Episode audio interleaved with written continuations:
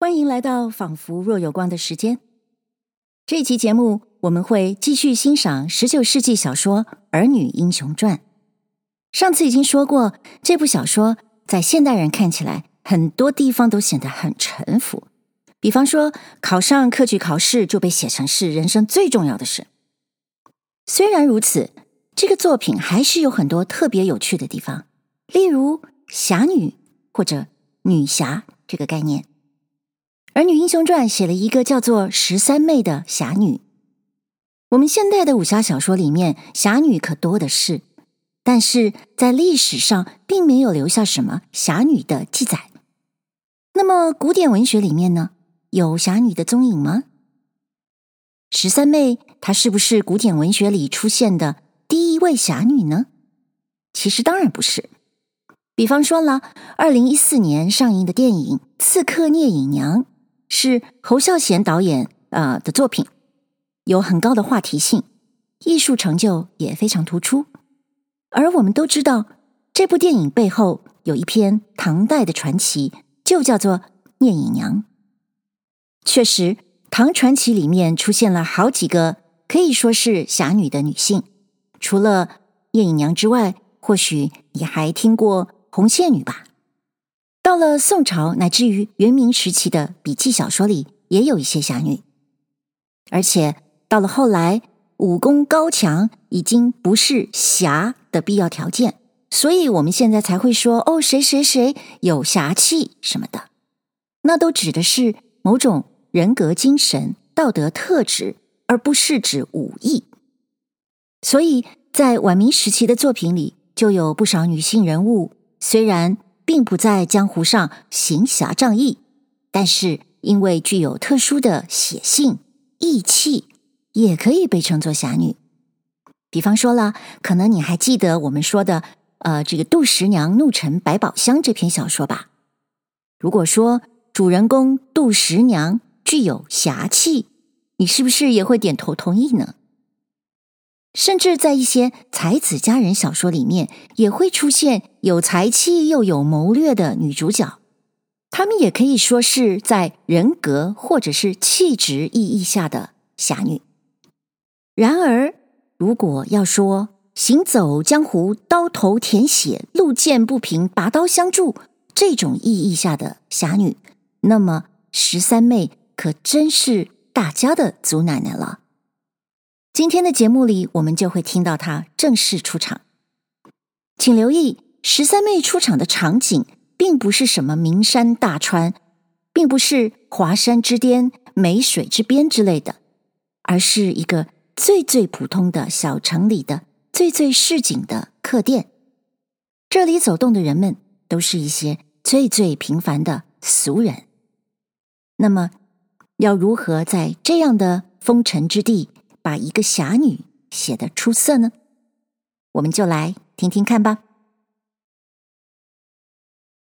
《儿女英雄传》第四回：伤天害理欲泄鸡谋，末路穷途幸逢侠女。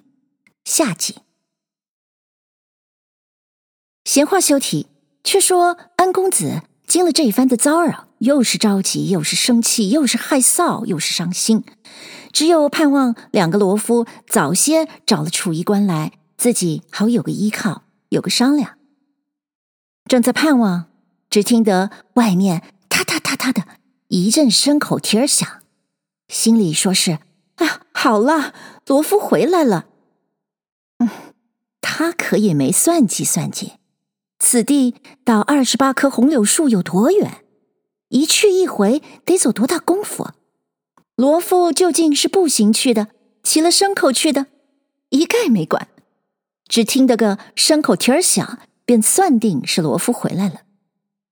忙忙的出了房门，站在台阶底下等着。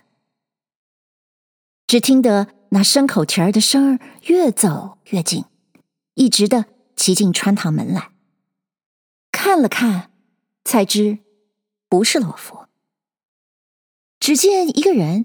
骑着匹乌云盖雪的小黑驴儿，走到当院里，把扯手一拢，那牲口站住，他就弃蹬离鞍下来。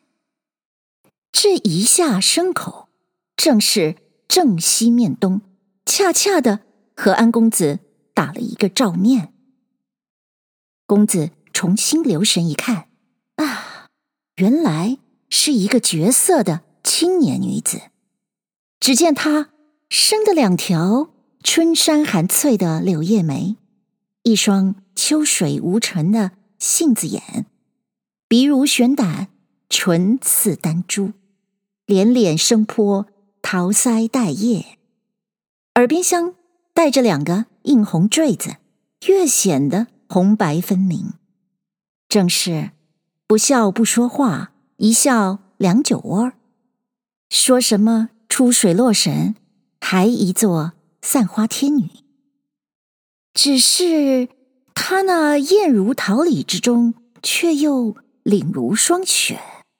对了光儿，好一似照着了那秦宫宝镜一般，晃得人胆气生寒，眼光不定。公子连忙退了两步，扭转身子要进房去，不觉得又回头一看，见他头上罩着一副元青皱纱包头，两个角儿搭在耳边，一直的盖在脑后燕尾上，身穿一件。搭脚面长的佛青粗布纱儿，一封书的袖不卷，盖着两只手，脚下穿一双二蓝尖头碎绣花的弓鞋，那大小只好二寸有零，不及三寸。公子心里想到：我从来怕见生眼的妇女，一见就不觉得脸红，但是亲友本家家里，我也见过许多的少年闺秀。从不曾见这等一个天然相貌。作怪的是，他怎么这样一副姿容，弄成这般一个打扮，不尴不尬，是个什么缘故呢？一面想着，就转身上了台阶儿，进了屋子，放下那半截蓝布帘来，扒着帘缝儿往外又看，只见那女子下了帘儿。把扯手搭在安子的判官头上，把手里的鞭子往安桥洞儿里一插。这个当儿，那跑堂的从外头跑进来，就往西配房进南头，正对着自己住的这间房里让。又听跑堂的接了牲口，随即问了一声说：“哎，这牲口拉到槽上位上吧。”那女子说：“不用。”你就给我拴在这窗根底下。那跑堂的拴好了牲口，回身也一般的拿了莲水、茶壶、香火来，放在桌上。那女子说：“把茶留下，别的一概不用。要饭要水，听我的信。我还等一个人，我不叫你，你不必来。”那跑堂的听一句应一句的。回身向外边去了。跑堂的走后，那女子进房去，先将门上的布帘儿高高的吊起来，然后把那张柳木圈椅挪到当门，就在椅儿上坐定。她也不茶不烟，一言不发，呆呆的只向对面安公子这间客房瞅着。安公子在帘缝边被他看不过。自己倒躲开，在那巴掌大的地下来回的走，走了一会儿，又到帘儿边望望，只见那女子还在那里目不转睛的向这边呆望，一连偷瞧了几次，都是如此。安公子当下便有些狐疑起来，心里颠坠道：“这女子好生作怪，独自一人，没个男伴，没些行李。”进了店又不是打尖，又不是投宿，呆呆的单向了我这间屋子望着，是何缘故？想了半日，忽然想起说：“啊，是了，这一定就是我妈妈爹说的那个给强盗做眼线、看道路的什么婊子吧？他倘然要到我这屋里看起道来，那可怎么好呢？”想到这里。心里就像小鹿儿一般突突的乱跳，又想了想说：“啊，等我把这门关上，难道他还叫开门进来不成？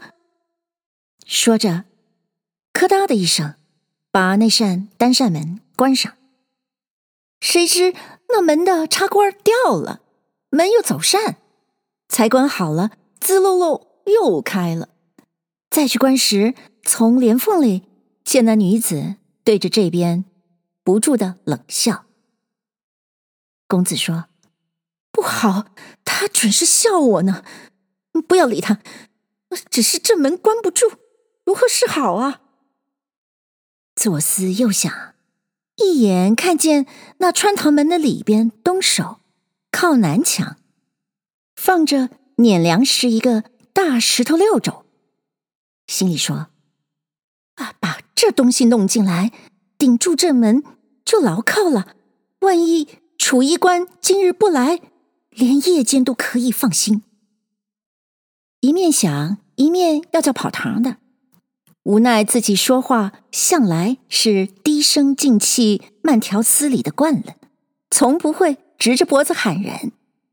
这里叫他，外边断听不见。为了半晌难，仗着胆子，低了头，掀开帘子，走到院子当中。对着穿堂门往外找那跑堂的，可巧见他叼着一根小烟袋儿，交叉着手靠着窗台儿，在那儿歇腿儿呢。公子见了，闹了个点手换罗成，朝他点了一点手儿。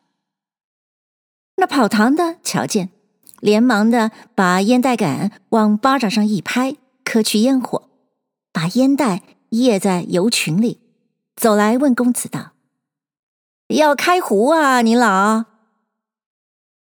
公子说：“不是，我要另烦你一件事。”跑堂的陪笑说道：“ 这是哪儿的话？怎么烦起来了？伺候你老，你老吩咐呗。”公子才要开口，未曾说话，脸又红了。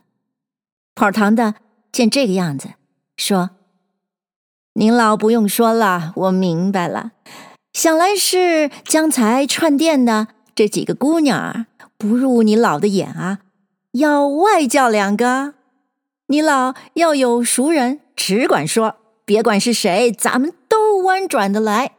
你老要没熟人，我数你老听啊。”咱们这儿头把交椅，数东关里住的晚香玉，那是个尖儿啊！要讲唱得好，叫小良人儿。你老白听听那个嗓子啊，真是掉在地下摔三截儿啊！还有个齐下金，北京城里下来的，开过大眼，讲桌面上那得让他来。还有个烟袋疙瘩，呃，还是个矬儿呢。你老说叫哪一个吧？一套话，公子一字儿也不懂，听去大约不是什么正经话，便羞得他要不得的，连忙皱着眉，垂着头，摇着手说道：“你你这话都不在经节上。”跑堂的道。哦，我猜的不是那么着，你老说呗。公子这才斯斯文文的指着墙根底下那个石头六轴，说道：“我烦你把这件东西给我拿到屋里去。”那跑堂的听了一怔，把脑袋一歪，说道：“哦。”，我的太爷，你老这可是搅我嘞！跑堂的是说是琴行，讲的是提茶壶、端油盘、抹桌子、搬板凳，人家掌柜的土木相连的东西，我可不敢动。再说那东西少也有三百来斤，地下还埋着半截子，我就这么轻轻快快的给你老拿到那屋里去嘛？我要拿到弄那个，我也端头和石头考武举去了，我还在这儿跑堂儿吗？你老这是怎么说呢？正说话间，只见那女子叫了声：“店里的拿开水来。那跑堂的答应了一声，学生就往外取壶去了。八个公子就同泥塑一般塑在那里，只等他从屋里兑了开水出来，公子又叫他说：“你别走，我同你商量。”那跑堂的说：“我又是什么？”公子道：“你们店里不是都有打更的更夫吗？烦你叫他们给我拿进来，我给他几个酒钱。”那跑堂的听见钱了，提着壶站住，说道：“啊。”倒不在钱不钱的，你老瞧那家伙真有三百斤开外，怕未必弄得行啊。那这么着呗，你老破多少钱呗？公子说：“要几百，就给他几百。”跑堂的摇头说：“几百不行，那得月干杵。”说着，又伸了。两个指头，这句话公子可断断不得明白了。不但公子不得明白，就是听书的也未必得明白，连我说书的也不得明白。说书的当日听人演说《儿女英雄传》这桩故事的时候，就考察过杨子方言那部书，那部书啊，竟没有在这句方言。后来遇见一位市井通品，向他请教，他才著述出来。倒是“月”之为言二也，以“月”字中藏着“二”字也；“”之为言谦，谦之为之调也。干者谦之替语也，调者谦之通称也。杵之为言者，指也，指钱也，及古之所谓欲前也。以欲前，欲至前，一而二，二而一者也。合而言之，月干杵者，两调钱也。不仅为是，如流干杵、玉干杵啊，自一二以至九十，皆有之。自从听了这番妙解，说书的才得明白。如今公诸同好，闲言少叙。那安公子问了半天，跑堂的才说明是要两吊钱。公子说：“就是两吊，你叫他们快给我拿进来吧。”跑堂的搁下壶，叫了两个更夫来。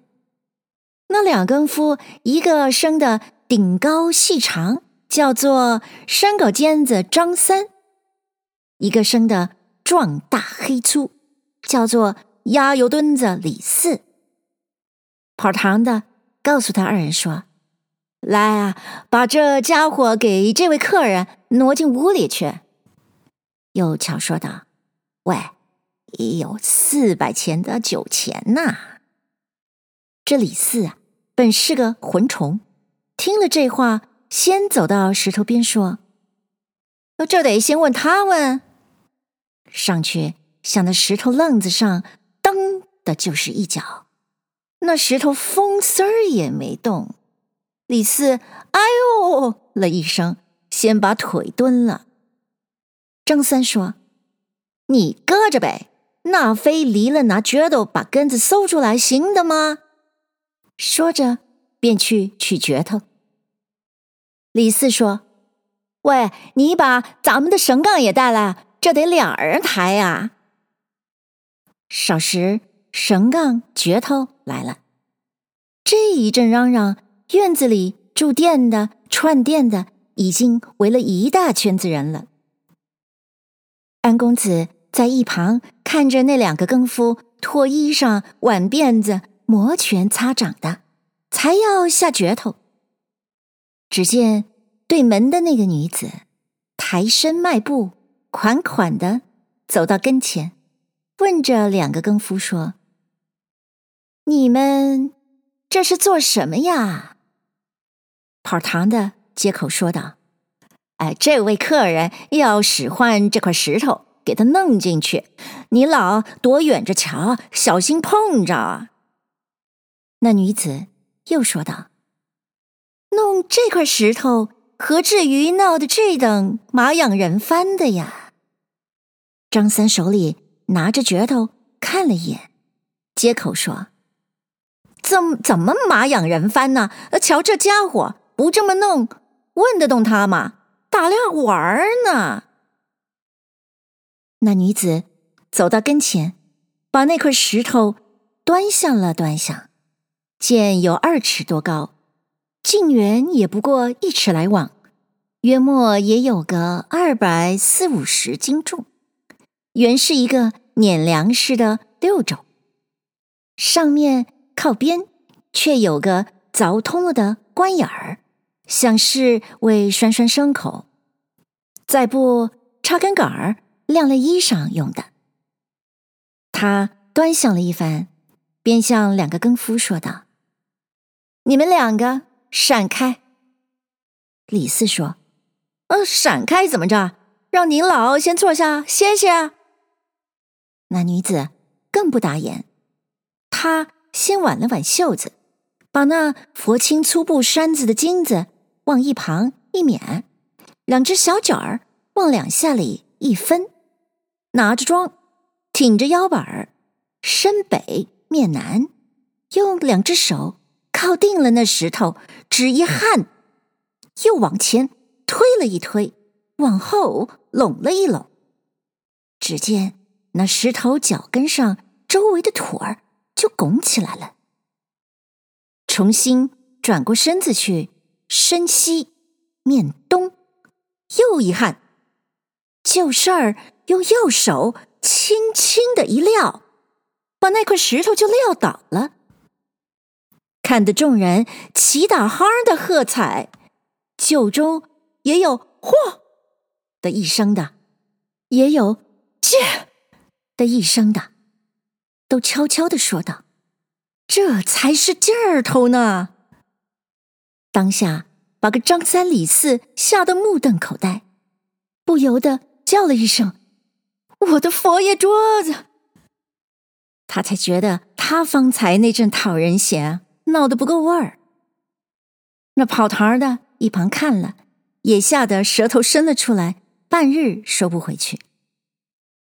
独有安公子看着，心里反倒加上一层为难了。什么缘故呢？他心里的意思，本是怕那女子进这屋里来，才要关门；怕门关不牢，才要用石头顶。及至搬这块石头，倒把他招了来了。这个当儿要说我不用这块石头了，断无此理；若说不用你给我搬，大约更不能行。况且。这等一块大石头，两个笨汉尚且弄他不转，他轻轻松松的就把他拨弄躺下了。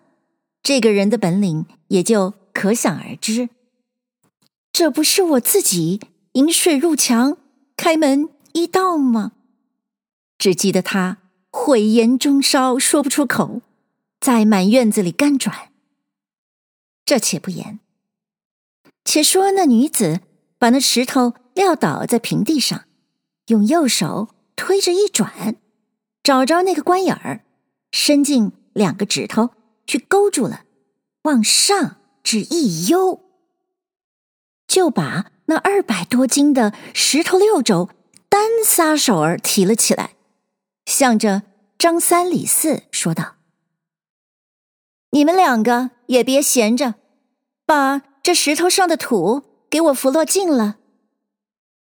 两个人屁滚尿流答应了一声，连忙用手扶落了一阵，说：“得了。”那女子才回过头来，满面含春的向安公子道：“尊客，这石头放在哪里？”那安公子羞得面红过耳。眼观鼻，鼻观心的答应了一声，说：“有劳就放在屋里吧。”那女子听了，便一手提着石头，款动一双小脚儿，上了台阶儿。那只手撩起了布帘，跨进门去，轻轻的把那块石头放在屋里南墙根儿底下，回转头来，气不喘，面不红，心不跳。众人伸头探脑的向屋里看了。无不诧异。不言看热闹的这些人，三三两两，你一言我一语的猜疑讲究。却说安公子见那女子进了屋子，便走向前去，把那门上的布帘挂起，自己倒闪在一旁，想着好让她出来。谁想那女子放下石头，把手上身上的土拍了拍。抖了抖，一回身就在烤桌儿的那张椅子上坐下了。安公子一见，心里说：“这可怎么好？怕他进来，他进来了；盼他出来，他索性坐下了。”心里正在为难，只听得那女子反客为主，让着说道。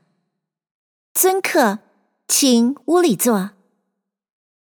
这公子欲待不进去，行李银子都在屋里，实在不放心。欲待进去，和他说些什么？又怎生的打发他出去？额言了半晌，忽然灵机一动，心中悟将过来。啊，这是我粗心大意。我若不进去。他怎得出来？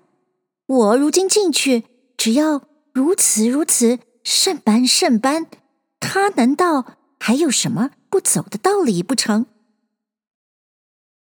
这正是野芝兰蕙非凡草，怎奈当门爱找人。要知安公子怎生开发那女子？那去找楚衣官的两个罗夫回来，到底怎生夺转安公子？那安公子信也不信，从也不从，都在下回书交代。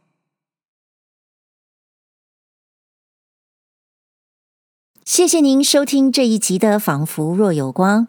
您发现了吗？这一回书的叙述方法真的已经很接近现代的武侠小说了呢。